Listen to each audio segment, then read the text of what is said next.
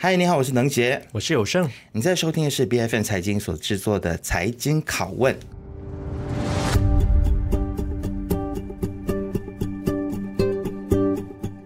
今天呢，我们要拷问的对象呢是民主行动党古来区的议员张念群。那么，其实，在这一届团结政府组阁的时候呢，他再次的被选为内阁的成员。那么，在上一届西蒙执政的时候呢，其实他是副教育部长啊，是一个很重要而且很不容易的职位。这一次呢，张念群再次担起了一个我觉得也是蛮不容易的一个职位啊。那他被委任为数字通讯部的副部长。那他这一次他所负责的事务，还有他所关心。的议题非常的多，然后很多都是跟我们这些身为媒体人的人都非常的接近的。那么其中呢，便包括了我们最为关注的资讯环境、传播媒体改革、资讯安全、网络安全，还有五 G 发展等等的这些的课题哦。因为根据 MCMC 统计，我国在二零二零年到二零二二年五月底的时候，便一共收到三千两百多宗假新闻的投诉。这在马来西亚假新闻的现象是非常严重的，而这还不包括我们在网络上看到的煽涉性的内容，还有网络霸凌等等的内容哦。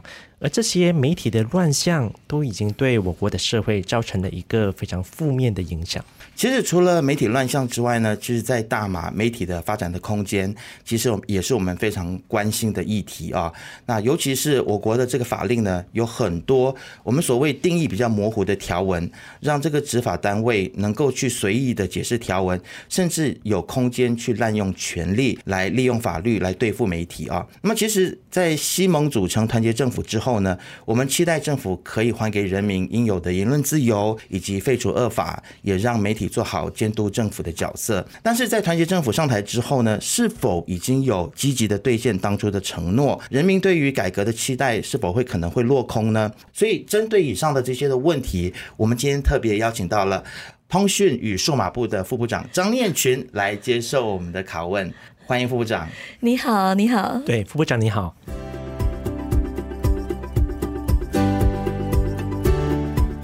啊，刚刚我们有提到说，其实我们可以比较亲切的呃称副部长念群。我就在说，刚刚开始前不是叫我念群，我可以上节目变副部长了，礼貌性了，是是。我觉得其实念群非常有心啦，今天来到我们这边，因为我们这个节目呢，通常啊、呃、大家都认为说我们的拷问系列的节目都比较严厉哦，然后念群今天还来上，真的很有意思，然后也非常的支持我们。那不知道这个念群是否已经准备好了要接受拷问了吗？可以啊，可以啊。其实最近我们有看到说，你非常关心所谓的网络攻击、霸凌、网络诈骗跟资讯安全的问题啊。然后前阵子我记得你也提出说，啊，SMS 的这些的服务供应商，希望他们不要把所谓的链接给附上去啊。可不可以跟我们谈一谈啊？你在走马上任之后到目前为止，呃，你的一些努力还有你的政绩呢？OK，呃，刚刚你谈到的那个课题是网络诈骗嘛？因为我们都知道说网络诈骗其实是越来越猖獗的。单单是在二零二二年的时候，马来西亚因为网上就是这些线上的这些诈骗活动，我们所面对的经济损失就是八亿五千万。八亿五千万，所以这是一个非常恐怖的数字，而且我们也必须知道的是，其实这个问题并不是马来西亚独有的。呃，新加坡在去年二零二二年的时候，他们因为这种网络上的诈骗，损失的造成的损失也是六亿六千万新币。六亿六千万新币，所以这可见呢，就是网络诈骗其实对各个国家来说都成为了一个新型的一种犯罪模式，而且呢，都已经变成了是让很多政府都很头疼的。所以呢，呃，当然我们在走马上任之后，呃，数码部也好，财政部也好，我们都非常关心，就是要如何能够去更好的去防范，或者说是针对这类型的网络诈骗，能够进行什么样的一些措施。所以其中一个我们在进行过分析。之后就发现说，嗯，其实大家对这个 SMS 的这个 URL 链接，很多时候的那个警惕心是不足的。就是很多人是会在收到 SMS 之后，就一百八仙的就去相信了这个 SMS 里面的内容，然后去点击了这些链接。那么这些链接，当然有些链接是真实的，可是有些链接其实它可以带你去到一个假的网站。嗯，例如说这个 SMS 讲说自己讲自己是发送至是 A 银行发送的，那么你真的点击之后，你就真的被带去了一个网站，那你就发现说这个网站乍看之下跟 A 银行的网站是一模一样，可是如果你在输入你的 username，在输入你的 password 之后，那么对方就可以窃取你这方面的资料，嗯、那么就很轻而易举的就把你的这些所谓的银行户口里面的钱去盗走，又或者说你点击了一些链接，那么他就在你不自觉的情况下，在你的手机里面 install 了一些 malware，那么这些 malware 可能就可以去窃取，同样的是窃取你手机里面所储存的一些密码、一些个人资料之类的。所以在分析之后呢，我们就在今年二月的时候通过了 MCMT 去给所有的这些电讯公司发出了指示，禁止他们呢在发送的 SMS 里面呢去附上这个 URL 的这个链接，就是希望说能够避免有一些提防心不足的这些民众误点击了这些链接，那么变成了受害者。可是我必须强调的一点是，当然这样子这是一个所谓的风险计算，因为事实上也是有用在正确的场合的时候，例如呃上一阵子很多马来西亚人民都在去更新这个 Sumbangan Tunai Ramah 的这个申请。那么你当然想想，如果是财政部发送出来，那么告诉大家，你如果要更新自己的资料，你可以点击这个链接就可以去更新自己的资料，这当然是很好的一个很方便的一个处理方式。嗯，可是在一个风险的分析之后，我们绝对是禁，我们决定是禁止。可是这个禁止能不能够解决一百八线的问题？当然不能，因为我们能够管制 SMS，因为它是通过电讯公司。可是 WhatsApp 我们管不到，微信是管不到的。所以在这种情况下，我觉得更重要的还是大家一定要提高警惕。我想，其实做法上面有很多，可能大家都会有很多不同的意见，这都可以再讨论。但是过程当中，其实我们有看到您在这整件的这个事情，或在这个资讯安全的这个方面，你是很在乎的，然后你也很努力的要去解决问题。我也想要来谈一下最近的车震视频的事件。其实你有在接受媒体访问的时候，呃，我们发现说很多人都是在讨论说，这个未成年在公开的场合发生性行为是不应该的等等，但是你的角度比较不一样，成年人也不应该啊。是对，只要是在公开的场合啊，都不应该。但是你的角度是说。啊，你会要求 MCMC 针对拍摄者是否犯法展开调查啊？是不是可以来谈一谈？为什么你会是这个角度呢？呃，我觉得其实我们要 MCMC 所调查的角度，其实并不是拍摄者，而是上传。OK，OK，我觉得这个这个是很重要的，因为拍摄报道上面有一点点误差。是，我觉得是因为拍摄有没有犯罪，拍摄并不是一个 MCMC 所管辖的行为。对吧？所以 MCMC 能够调查的是上传以及分享这类的视频。所以 MCMC 呢，在这个事件之后呢，其实已经再去针对十四个 account 来去针对他们去调查，其中包括这十四个 account 里面呢，有九个是 Facebook account，有另外五个是 Twitter account。当我们发现这些视频在社交媒体上面流传的时候，我们都已经在第一时间联系上了这些社交媒体的平台，当中就包括 Facebook、TikTok 还有 Twitter，因为。TikTok，当我联系他的时候，其实并没有任何的 link 或者是 URL 是显示说有哪一个 account、哪一个户口正在传这个 video。可是当我报出他们这则新闻之后，他们也告诉我说：“哎，they they scrutinize，就是他们 screen 出了之后，发现说，呃，他们没有，可是他们已经把它 mark 成是是 violating content，就是和不不适合，就是违背他们就是 community guidelines 的 content，所以他们 by right 是应该能够去 detect 到。那么面。子书当然就是，我们就寄了好几个连件给他，基本上就是要求他们移除，其中最。流传最广的一个 video，甚至是他的 video 已经有超过两百万个 view。嗯，那么小一点的当然是有几百个、几千个、几万个 view 的也都有。那么就传给了呃，把这些链接寄给了呃，通知了 Meta，他们也在也在他们的协助下，在最短的时间内，可能也也是也是看到这个方面这方面的内容去移除。那么当然他们也把他们列成就是 violating content，那么就希望说能够通过他们自己的 AI 的方式。去 detect 到这方面的 video。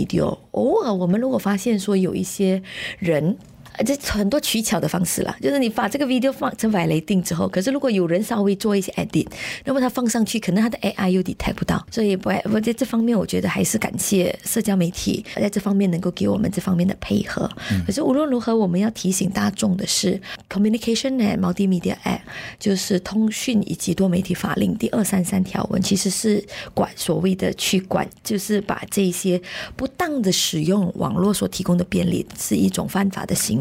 那么这个不当的这种使用，就包括说上传一些色情的内容。嗯，所以在这个原则下，我们就去调查了这些分享、上载啊这些视频的的这些户口。那么就希望说也能够趁着这个机会，教育我们的普罗大众这方面的视频的内容。我觉得不雅的视频是不应该拿到社交媒体上面去，为了自己的流量而去进一步的去散播的。我觉得这不是一个健康的事情，也不是一个好的文化。嗯、呃，这就是为什么我要求 MCMC 能够针对这一些户口来进行调查。嗯，但副部长，我觉得要处理这种的问题哦，还是非常具有非常大的挑战。毕竟现在是一个自媒体的时代嘛，对，人人都可以做记者来到去传播这些的资讯的。像我们现在看到网络上都有非常多的像是假新闻啊，还有三色性，甚至网络霸凌，还有侵犯隐私的内容的存在。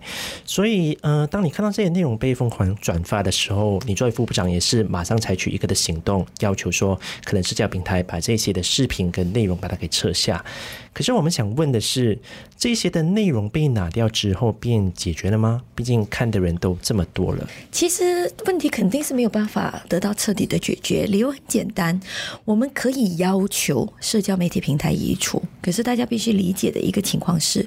所有的社交媒体平台会有他们自己的 rules and regulation，也就是所谓的 community guidelines。我们提醒他，其实如果按照他们在一个完善的情况下，当一个一则内容上载之前，如果它已经是触犯了社交媒体平台的 community guidelines，他就连曝光的机会都其实是不存在的。那么我们其实处理的情况，一般上其实理论上来说，都已经是一些已经。经过他们的第一轮的初步的这个检验，发现这个内容没有问题，所以他们才允许他们上载。所以我们通常是在处理所谓的漏网之鱼，也就是他们自己的 community guideline 说是他们自己的系统并没有 detect 到这个是有问题的，所以我们就去提醒他们。提醒他们之后，他们是不是一定就会移除？这就其实还有不见得是一定的。我可以跟大家分享的数据呢，就是其实今年的我们的这些要求底下，二零二一、二零二三年，基本上我们要求社交媒体平台，如果以 TikTok 为例的话，其实九十六 percent 的 request 是他们同意移除那些内容。换言之，其实是还有四 percent。是他们觉得没有违背他们的这个 community guidelines。二零二二年的话，有九十四八的 request 就是要求是被是获得 TikTok 的允许。可是另外其实都还有基本上就是还有人呃六 percent 的这个内容其实是被他们认为说是没有问题的。在谈你刚才提到的问题的时候，其实我会觉得有两个层次。第一，这些我们所谓不当的内容，是不是也是社交媒体平台认为不当的内容？这是一个很关键的问题。也就是说，我们。如果认为一些过火的言论，可是可能社交媒体平台会认为这个是当事人的言论自由，因为我觉得在不同的国情之下，我们对于言论自由的尺度是会拥有不同的诠释的。是会拥有不同的诠释的。在马来西亚，我们是多元种族、多元宗教，所以很多时候我们如果是看到一些对不同的种族、不同的宗教，可能是相对来讲冒犯性的言论，在马来西亚的国情会是一个很大的新闻。是。可是你对于一些欧美国家，他们可能在言论自由方面。他们的尺度的掌握，可能就会跟我们会有或多或少的出入。这这也是为什么大家可以看到，不见得是一百八千我们的这个要求，对方都一定会同意。嗯、我刚才讲，二零二三年是九十六，二零二二年是九十四，二零二一年九十一。所以在对方他们不同意的时候，我们会怎么做呢？我们没办法的，因为这个是他们的平台。嗯是，所以政府还是某个程度上面去呃，让业者他们去或者平台他们可以去决定说，他们要把什么撤下来或把什么不撤下来吗？第一，这个平台是属于 Meta，这个平台是属于 ByteDance，这个平台是属于他们的。所以如果他不撤下来，马来西亚政府是没有办法做什么。嗯，我们下一个 decision 要做的就是，Do you want to ban them？OK，可是这当然也不会是大家想要看到的，嗯、所以这我觉得如何和这些平台和政府建立一个良好的互信关系是很重要的。嗯，因为你也不会希望说政府今天就是我问回大家的一个问题：你希望今天政府叫他拿下什么内容，他就拿下吗？这个其实也是妨碍言论自由。嗯、对对，这就是另外，这就是一把双刃剑。所以你如果说你也不会希望你的政府或者任何的政府拥有这个绝对的权利，要求可以勒令这个平台的提供者是一百要先遵守我们的。那那其实呃，刚刚副部长你有提到关于这个通讯法二三三条文啊，其实也有人会担心说这个二三三条文它可能会被滥用来打压言论自由。然后您自己的看法是说？这个条文它有它存在的必要性，但是政府要如何去确保它不会被滥用呢？第一呢，它一定有它的必要性的存在。如果我们今天把二三三都移除，像刚刚我跟大家分享的例子，上传一些色情影片或者说是照片、短视频，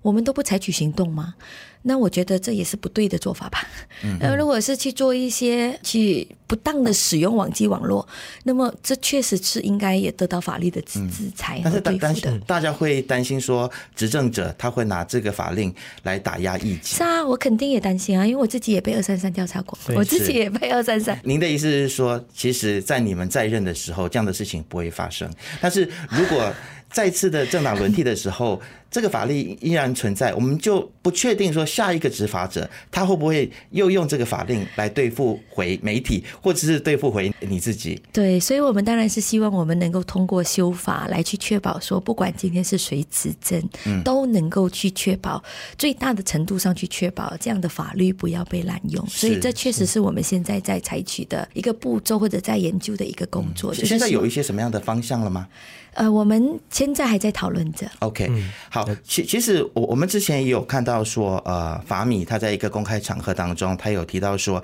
，MCMC 也在研议一些方式，呃，看如何来规范网络的内容啊。那他曾经有提到一个呃内容创作执照是其中一个可能性啊，只是其中一个可能性而已，还有其他不同的方向。那其实就让很多的现在的自媒体的创作者非常的担心，认为说，如果我们需要申请。执照，或者是又有新的法令，现在的法令已经多如翎毛了，然后大家都已经很很担心了啊，都已经很扼杀创意了。如果又有新的法令的话，或者新的方式来规范的话，可能又更加的扼杀大家的这个创意，或者是他可能会钳制这个言论自由啊。所以呃，不晓得现在对于规范网络内容，是否 MCMC 有一个比较明确的一些的想法了吗？我们没有，我觉得先就是所谓的要去申请新的执照，并并没有在我就是目前为止并没有不在你们的考量当中。呃，我觉得并没有真的说是去谈到要去 implement 了。OK，嗯，了解。好，但其实媒体行业也有人去倡议说，因为像我们刚刚提到的假新闻还有煽涉性的内容在网络上是这么多，那既然要解决这些的问题的话，可能建议由民间还有业者是能够共同组织独立媒体的委员会，让媒体能够做到自律把关内容生产，也确保说言论自由是不会受到侵害的。但是由政府来到去做主导，在这个委员会里面。政府的角色到底是什么？因为有人担心说，可能政府介入可能会导致这个组织好像会变质。你怎么回应这个担忧呢？这个 idea 基本上是在二零一九年，在龚明信还在做部长的时候，就已经在得到内阁的初步同意，去去探讨去成立一个媒体委员会。而这个媒体委员会呢，基本上我们在二零二零年的时候已经成立了一个 Pro Tem Committee，就是临时委员会。临时委员会里面的成员就包括了 NGO 的代表，又包括一些学术界的代表，当然也有包括一些媒体，包括说拥有者以及一些。记者这种身份的，所以有过的 owner，有 also got the journalist inside。嗯，所以在这个 Tem Committee，当然在二零二零成立之后，他们也已经成立了，就是去成立了他们的 draft bill。就是他们的初步的一个法令，在我们上任之后呢，基本上我就跟他们开过了几次会，那么其中我呃我也跟他们谈过了这个法令的这个内容。那么其中我们就要求他们做的几件事，就包括他们可能要稍微对这个 committee 稍微去做一个重组，因为这个 committee 是在二零二零年成立，可能里面的一部分的成员已经不再。媒体这个领域从事，呃所以我就要求说他们来重组，来去确保说现在这个 Proton Committee 里面的成员是能够代表着媒体这个行业的集体意见的。我觉得这个很重要。那么在他们也在我的这个要求下，已经进行了他们的这个 reshuffle。那么我们的部门也已经研究过了他们所提成的这个 draft bill。接下来希望的话，如果按照我们的进展的话，下个星期我们内部门内部会有一个会议，那么来去针对几个 policy。Direction 去做一个决定。那么，当我们做完这个决定之后，我们就希望能够再跟这个 Proton Committee 坐下来去详谈这个法律的内容。所以，如果顺利的话，我们当然如果是一切顺利的话，我们当然是希望能够在最短的时间内把这个媒体委员会成立起来。因为我们相信这个委员会必须是能够拥有它的公信力，那么它必须是能够是成为人民有些时候对媒体的一些报道方式如果有不满的时候，他们也必须要有一个申诉的一个管道。那么同时能够避免政府要必须时时刻刻拿起这个藤鞭这样子的一个角色，因为每当政府拿起藤鞭这个角色的时候，一定就会有这样子的嫌疑，也就是在于说是不是在干预媒体自由这方面的。可是，例如我们刚刚讲回那个车震的这个案件，事实上我也收到很多很多的投诉，媒体在报道这个事件的时候，有太过的要去得到这个流量，所以在报道的时候尺度似乎已经。不遵有一点不遵守这个媒体守则，又或者说在引用一些照片的时候，并没有真正对这十七岁的这个涉及人者起到这个保护的作用。所以我们其实也收到很多这种的 complaint，所以我们希望说能够成立一个媒体委员会，能够针对媒体的这些作业和他们的操守，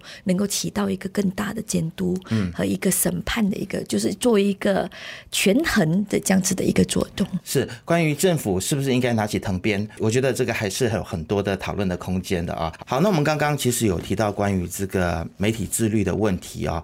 我想要先把时间回到就是西蒙在大选的时候的一些承诺，其实。当初是有讲说要去重新的检讨，或者是废除牵制媒体的一些恶法啦。我我想其实念群你非常有感受，因为当初可能你们在在野的时候，可能也都多多少少被这些所谓的煽动法令啦，或者是一九九八年通讯与多媒体法令等等啊所困扰。现在你们执政了。那我们是否能够期待你们就是付诸当初的这个承诺，去废除这些恶法呢？啊，它到底有没有一个时间表，让我们可以期待说什么时候这件事情会落实？好，刚刚你提到的几个法令底下呢，其中一个法令是按的是在通讯部的管辖范围之下的，那个就是呃 Communication and Multimedia Act，通讯以及多媒体法令。那么像刚刚我们也提到的，就是通讯部目前是在去检讨的这个通讯以及多媒体法令，因为这个法。法令本身已经是有十九年的时间，基本上是没有被 review，就是没有被检讨。所以，我们目前呢，MCMC 已经准备了他们的这个 draft bill 啊，就是已经有了他们的这个方案，就是要去针对这个法令本身，可能要去在哪一方面去做出检讨和改善的。呃，可是这个呢，还是目前还是在讨论的阶段。那么，我们会在部门讨论完之后呢，可能才会去到内阁，得到内阁的同意，我们就会去到国会。所以，当然我们所以，所以现在是朝。着讨论，而不是要废除的方向吗？我们是在讨论，在检讨这个法令，而不是废除。对，大家的印象可能是当初认为说是要废除的，因为媒体或者是一般的群众的这个言论自由是受到这个法令。非常的困扰嘛，那我们要如何真的把言论自由还给人民？就好像我刚刚说，刚刚我们提到的那个案例啊，车震事件，那些不雅的视频被上传，那么这个视频被上传，是不是一个被应该被对付的事情呢？嗯，嗯，所以如果今天你完全是没有通讯以及多媒体法令，那么你就不会有 Section Two Three Three，那么你基本上 MCMC 也不可能针对这样子的内容来去采取行动。嗯嗯、所以你觉得如果是废除的话，是就是所以所以这就是为什么我。我觉得现在我们努力的方向是去把它进行修改，那么希望说它能够更严谨。能够去减少被滥用的情况。嗯、可是我觉得，如果今天我们是完全都不去管制网际网络，就是说为了保护大家的言论自由，对所有的网际网络的言论内容都是不进行任何的管制的话，那么下次你又会来问我，为什么有这样多假新闻？为什么有这样多色情的内容、不实的内容？可是却没有人采取行动来对付。嗯、所以，如果未来我在节目里面批评恋群的话，是我是会受到保障的啊，我是不会被对付的吗？第一，我想请问哈，我我问回你这个问题了。嗯，在通讯你多媒体法令之下，批评人是不是犯法的行为？但是我们过去有很多的媒体人，因为批评政府或者是批评政治人物而被受到对付。这也是一个事实，所以现在我们要讲的是通讯以及多媒体法令嘛，嗯、所以我就要请问的问题就是，通讯与多媒体法令本身有没有把批评变成是一个错误的行为？你如果看这个条法律条文本身，嗯、它当然不是，嗯，它当然不是。所以我你所所谓的那些个案，我觉得必须再去看。OK，你有被被被就是被调查，我自己也曾经是受害者，嗯，我自己也曾经在这一些法律的条文底下去被调查。可是当然，最终我觉得很幸运的是，我并没有被对付。所以我觉得今天谈论这个课题，你要有两个层次。第一，批评本身没有任何的法律是讲。说批评是错误的，嗯，可是如果制造假新闻是错误的，如果是色制造色情的内容，那是错误的，这是第一点。嗯、第二点，那么今天被滥用的情况是不是存在的？当然是存在的。所以今天我们更注意的是，着重的部分在于说是要去确保它不会被滥用。可是回到最根本的一个问题，批评任何一个政治人物，任何一个政治工作者，只要他不涉及无中生有，例如你今天讲说张念群很烂，因为他假设了哈，取消了所有给国小的拨款，把所有的拨款都去给了华小，所以张念群很烂。那么这已经不再是只只是一个批评，那是一个假新闻，那是一则重伤，它是一个诽谤，它是一个诽谤。那么他应不应该被对付呢？我觉得当然适当的法律行动也还是必要的，否则的话，我觉得也不可能让在任何的一个社交媒体平台上，我们就让所有的假新闻、重伤性的东西都去。放飞吧。嗯 嗯，但从副部长你的那一个的谈话里面，其实我可以感受到说，你觉得这个法令有一些是有问题的，然后它需要进行一个的修法。但你可不可以跟我们想一下说，其实，在你的脑海里面，你对于这个修法的方向一个的想象会是什么？我们当然就是希望能够修法之后，能够让它更严谨。不会能够去减少被滥用的这个情况，因为今天我是政府，可是我也不知道我能够做政府做多久的，所以我也不希望未来我修改的法律的，就是我修改过的法律条文，有一天被其他的政府，然后在一种滥用的情况下，让我变成受害者。所以我觉得今天这个是一个，嗯，我希望未来的方向，我们的设立的所有的法律，它都能够越来越严谨，能够去避免人家的滥用，就是在于说，今天谁做政府，谁做反对党。真的已经可能不再是像过去的六十年这样，已经是这么样的清晰。所以我希望说，我们在修改的方向的时候，我觉得如何使它更严谨，减少被滥用，肯定是我们其中一个非常关注的一点。嗯、好，让我们期待哦，在副部长你这五年的任期里面，这一点是能够做得到。谢谢，我也希望我们能够做满五年。好，那我们现在把整个讨论的焦点呢转移到五 G，这也是很多民众非常关注，尤其是马来西亚的五 G 的发展，就是政府是计划要将五 G 的覆盖范围在年底的时候便要达到。八成的覆盖率，如果没有错的话，我记得这一个的八成的覆盖率的目标，在前朝政府的时候是定在明年年底要达到的，但是安华执政之后就提前了一年。但这样的一个的目标会不会看起来比较远大？究竟现在马来西亚的五 G 的覆盖范围达到了什么样的阶段？OK，现在的到了三月三十一号呢，我们五 G 的覆盖范围呢，啊、第一呢，覆盖范围我们指的是有人口居住的地方，就是不是普通的 geographic。Coverage 就 geographic area，所以如果我们是只计算说所谓的人口居住的地方、人口覆盖的地方，那么现在五 G 的覆盖率是有五十七点八八线，也就是说，在这个所谓的这个它的这个通讯站，五 G 的通讯站呢，基本上已经有四千六百三十四个。嗯。呃，可是在这个通讯站五 G 的这个服务载入。呃，它的这个使用率，通讯站的使用呢，呃，是四千一百九十九。所以基本上我们可能可以说的话，就是可能已经有大概有五十八千，或者说是四十七 percent 的这个人口覆盖的范围，其实是拥有五 G 的覆盖。所以我们当然也是有跟 DMB 去讨论，到底今年年底做到这个八十 percent 是不是有可能？我觉得他们还是 quite confident 的。他们以根据我前几天跟他们的讨论，他们是说他们现在是 delay。For two to three weeks，可是他们就是如果按照他们的 schedule 是出现了 two to three weeks 的一个 delay，可是他们觉得这个是可以 catch up，所以以目前来讲，最起码在几天前我跟 DMB 谈这个课题的时候，they are still quite confident，那我们可以达到八十八线的覆盖。但是有一点，有很多的业者就比较担心的事情，是因为之前为了确保整个竞标的透明性，其实首相安华在执政的时候便宣布要重新审视这个五 G 的合约。可是我们现在看到有很多的电讯商都已经跟那个 DMB 签约了嘛，而且要开启五 G 的服务了。所以现在我们是不是要重新去展开五 G 的招标的程序？里面会不会有一些可能会违反合约精神的问题存在？呃，第一，签署的已经签署的合约，作为 DMB 作为一个财政部的子公司，他们还是有这个 obligation 要去 fulfill 的，这个是肯定的。所以不可能说是说废除就去废除。所以基本上的话，我们确实是在去呃要去审视这整个。五 G 的这个执行的这个方式，如果顺利的话，我们希望说那个能够在下周的时候去做出一个决定。其实接下来可能想要请教一下聂群哦，就是关于之前马新社的一个课题。嗯、那因为之前因为叶诗妮她这个前主播她在网络上面所 PO 的这个文，然后这件事情其实社会当中也讨论的沸沸扬扬的嘛。那其实您也在这个马新社的一个访问当中，你有去回应了相关的这个问题啊。那其实我想要问的就是说，现在其实呃媒体业的工作人员或者是媒体人的薪资待遇还有生存的问题，也是我们非常的关心的啊！不只是马新社，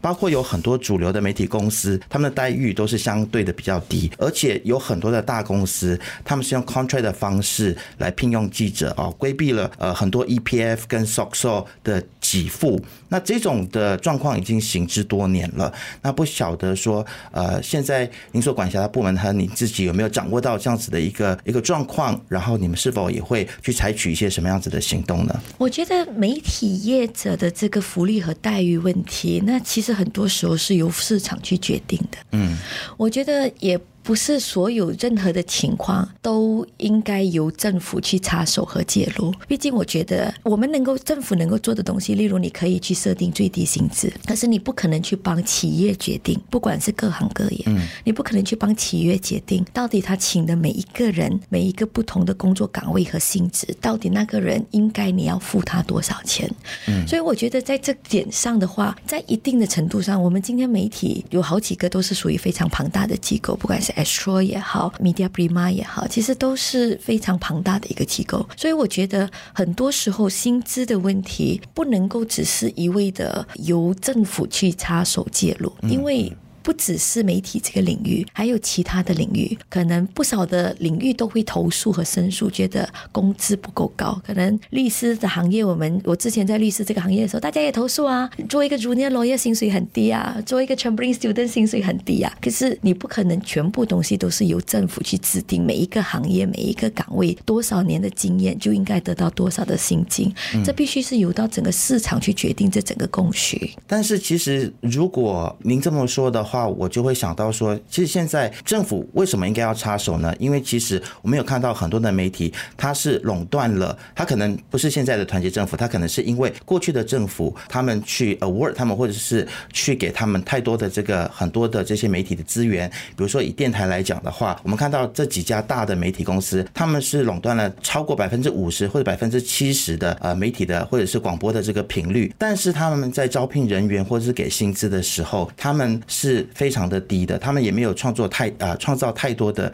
就业机会。他们有这么多的资源，但是却提供这么少的机会，难道政府不应该去插手或者是干预吗？如果说他们掌握的资源是太多。那么我觉得这个当然是我们可以去审视的一个地方。嗯，可是我觉得就必须更去实详细的去谈所谓的掌握太多的资源是指什么？像你想说，如果说是国营台那 RTM，例如以 RTM 为例，那政府底下的两个台其实就是 R RTM。当然我们还有另外一个马新社。嗯，你想说他们掌握很大的资源，其实马新社一年所得到的 budget 也不会很高。对，我我讲的可能不是马新社或者政府的机构，啊、可能是私营的这些媒体机构。那以我们 BFM 为例的话，或许像我们这样子的公司，我们要申请一个在吉隆坡以外的 frequency 都非常的困难，就不用跟不用说我们想要申请马来文或者是华语的电台，我们除了想要更好的 inform 社会，我相信 BFM 的 reputation 大家也都知道，但是我们就是很困难能够拿到吉隆坡以外的呃 frequency 之外，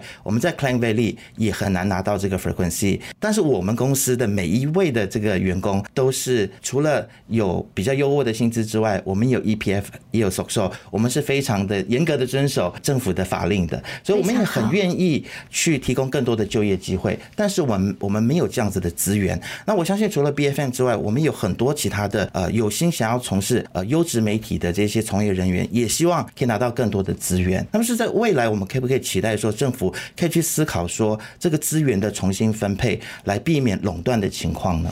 呃，如果谈到的 frequency 的话，那么当然那是一个很重要的资源，因为它是不会增加的，它是不会增加的，它也很困难增加，对对，它是有限的资源，对，它是非常有限的资源，所以这就是为什么啊、呃，拉回去一点点，我们刚才讲到 5G，为什么将将它的那个为什么要是垄断或者说 DMB 去做，其实也是因为 5G 的 frequency 也是非常非常有限的，所以当然我们会去，我觉得你刚才 raise 的一个很好的 point 就是 OK，如果说有多余的 frequency，避免垄断的情况下，我们如何能够更好的去分配这个 frequency？可是当然，如果我们有一些单位可能已经得到了一部分的 frequency，那么到底他们这个合约是有多长？因为 to take away some frequency is also a very tough decision。嗯，我们在去做这个网络的这个 frequency 的分配的时候，其实确实 MCMC 有这个权利去拿回一部分的 frequency for public。